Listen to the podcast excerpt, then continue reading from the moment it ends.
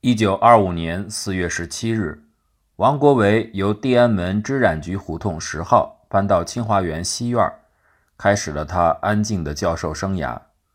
后来，他的女儿王东明回忆说：“父亲的辫子是大家所争论的。清华园中有两个人，只要一看背影就知道他是谁。一个是父亲，辫子是他最好的标志；另一个是梁启超，他的两边肩膀似乎略有高低，也许是曾割去了肾脏的缘故。”王东明的回忆给我们勾勒出一个穷文人的典型形象：脸庞黑黄。八字须，头戴瓜皮帽，身后拖着一个尾巴状的小辫子，一副颓丧萎靡的样子，属于现代文学和影视作品里塑造的典型清朝遗老形象。当年和王国维相识的鲁迅曾贬损他，老实到像火腿一般。胡适也曾直言不讳地说王国维人很丑，小辫子，样子真难看。但光读他的诗和词，以为他是一个风流才子呢，正应了那句“人不可貌相，海水不可斗量”之古训。此人肚里的学问可谓如江河湖海，浩瀚无涯，放眼全国，难有与其匹敌者。也可以这么说，他是全中国独一无二者，就如同他脑后那根独一无二的辫子，在清华园。王国维的一天正是从这根独一无二的小辫开始。一年三百六十五天，每天起床第一件事儿就是坐在低矮的凳子上，由夫人给他梳辫子。这根辫子很长，要梳好并不容易。偏偏王国维把辫子视作自己的标志，是与众不同之处，对辫子特别讲究。夫人每天要准备好几把梳子，先把昨天的发辫拆散，用大木梳梳通。再用细齿篦子篦，接下来桃花赛璐珞梳子就派上用场，细齿的、短齿的，梳上很多遍，编织成三股辫子，插上从戴春林买来的桂花头油，再刷上一点爆花水，相当于现在的打摩丝。每天晨起如此耗时费工，夫人有时不免抱怨：别人的辫子都剪了，偏偏就见你顶着一根辫子进进出出。走到哪儿都让人看稀罕，为何不剪了它，也好让我早上省点心，多睡一会儿？王国维不假思索地回复：“辫子既然留了，为何要剪掉？”王国维的回答有点强词夺理。夫人当天不知因为何事心烦意乱，将辫子编好后，狠狠地往王国维肩后一扔，然后一走了之。有关王国维辫子的故事，并非出自杜撰。而是来自他女儿的童年回忆。当时，王国维先在北大，后入清华，而无论北大或清华，剪辫子风潮日盛一日。走在大街上，常常看到青年学生按着一个留辫子的遗老遗少，将他的辫子剪了。可王国维竟然拖着一根小辫儿从北大出来，又进入清华，始终安然无恙，这不能不说是一个奇迹。王国维的女儿王东明后来分析说，是他有一种不怒自威的外貌，学生们认识他的也不少，大部分都仰慕他、爱戴他。这样的说法也值得可信。当时王国维在清华国学院主讲古史新政、尚书、说文等。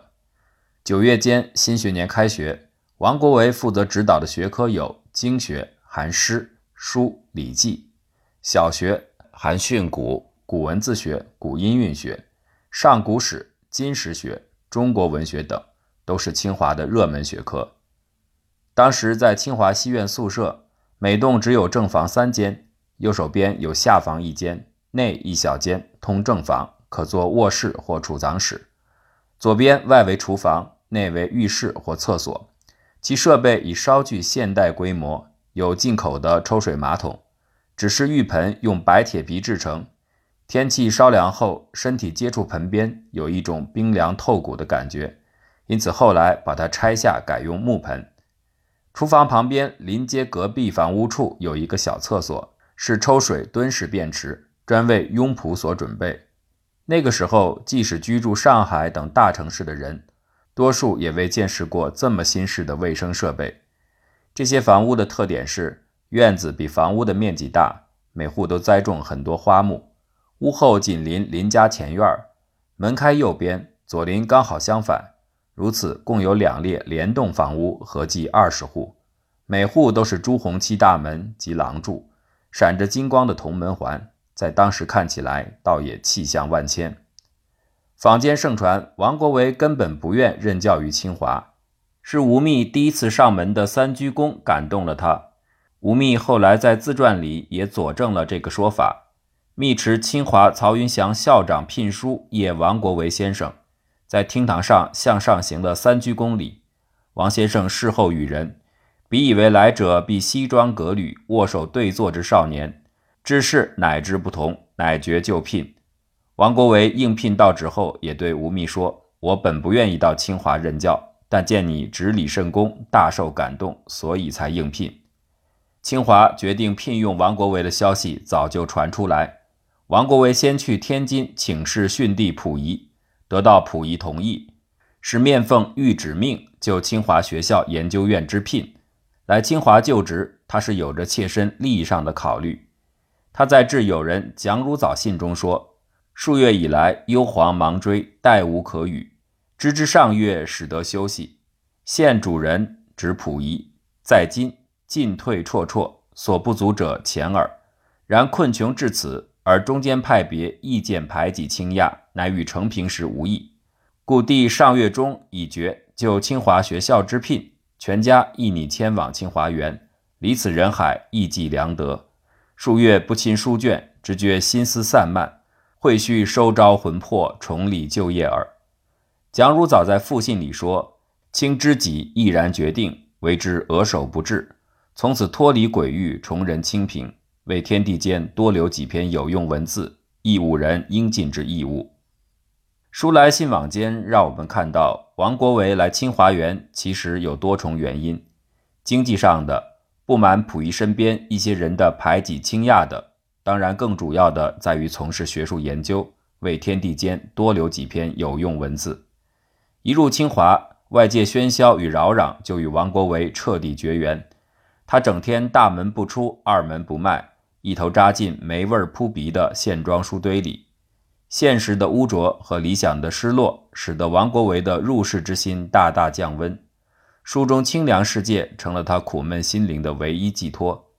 他的装扮仍如从前，长袍马褂，面色像线装书页一样枯黄憔悴，脑后拖着那根醒目的小辫儿，看上去朴素而寒酸，乍看还以为是个乡巴佬。清华大学是留美预备学校，学生大都是西装革履、洋腔洋调的新式青年。王的倚老装扮马上成为清华一景，但清华学生对此没有大惊小怪。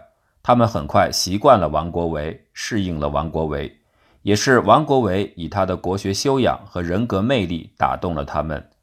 王生性温良，讲起课来踏踏实实，不抄袭，不略美，不哗众取宠，故作惊人之语，知道多少便讲多少。学生提问必定倾囊相授，遇到自己不懂的问题，直接就说“不晓得”，绝不绕着圈子避开。除了上课，他平时说话极少。常常一连好几天从不开口，让学生心生敬畏，包括他的孩子。据说王国维五十岁寿辰时，同为清华导师的赵元任携夫人杨步伟女士来祝寿，生性开朗活泼的杨女士反复避让，不肯入席，因为在王国维面前，她感到拘束，无所适从。但真正接触了王国维，才会知道他其实是一个平易近人的人。性格内向，不善交际，把主要精力都用在学问上。除了去琉璃厂看书购书，他极少进城。他的爱好就是读书，每天上午去研究院，下午和晚上几乎都消磨在书房里。读书写作对他来说就是最好的休息。在书房中，南窗下放一书桌，三面墙壁皆为书架，放满线装书。书房在十六号西屋。家眷住在十八号，他在这里写了蒙古史、西北地理等方面的诸多论文，教批不少书籍。卧室里醒目的正面放了一个朱红的大柜子，上面两层是专放零食的，如同小型糖果店，每个月，夫人必须由清华园坐车进城去采购零食，连带办些日用品及南北货物。回到家里，大包小包的满满一车。